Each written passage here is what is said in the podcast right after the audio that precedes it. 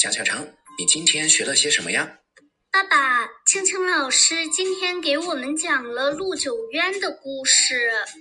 陆九渊，对，就是那个说“为学患无疑，疑则有进”的人。他非常聪明，很爱思考，总是有很多疑问。他读书的时候也是这样，不一味的相信书中的内容。经常对书中的知识和观点提出质疑，还能发现很多矛盾和错误的地方。嗯，陆九渊不一味的相信书，经常对书中的知识和观点提出疑问，这让我想起了一句话：什么话呀？尽信书，则不如无书。尽信书，则不如无书。爸爸，这句话是什么意思呀？这里的“书”指的是《尚书》。这句话是孟子在《孟子》一书中提出的。他的意思是，完全相信《尚书》，还不如没有《尚书》。哎，爸爸，我记得您之前说过，《尚书》是一本很有学问的书。孟子为什么要这么说呢？这要从《尚书》的五成篇中记载的故事讲起。据记载，在武王伐纣的战争中，因为死掉的人太多，流淌的鲜血能让楚都浮起来。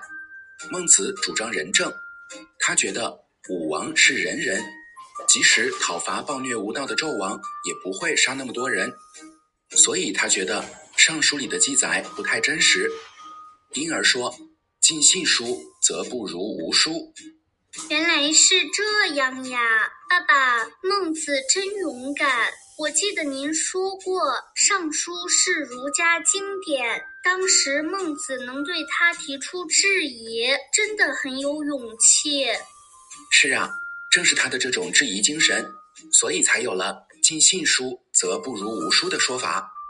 后来，书的含义慢慢扩大了，泛指书。这句话也告诉我们。读书要有自己的独立思考，不要盲目相信或拘泥于书本。爸爸，你以前讲过的赵括纸上谈兵的故事也包含这个道理。赵括从小熟读兵书，讲起兵法来头头是道，但是他从没有实践过，所以当战争真正来临的时候。他只是照搬兵书，不懂变通，最终导致了战争的失败。是啊，赵括只是熟读兵书，盲目相信书中的内容，他没有自己的独立思考，所以当战争真正来临的时候，他也不能灵活的变通。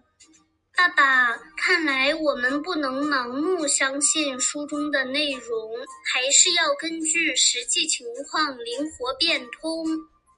是啊，社会是不断发展的，很多思想观念也是不断更新的。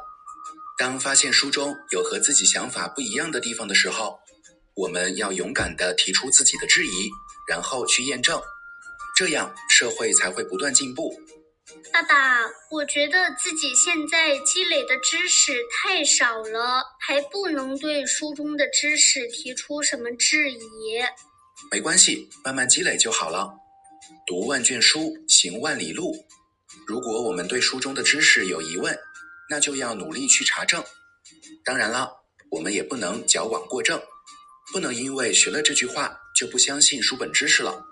大部分的知识都是经过很多人查证的，还是十分准确的。嗯，爸爸，我知道啦。好啦，再说说今天学的句子吧。尽信书，则不如无书。小朋友，这句话你学会了吗？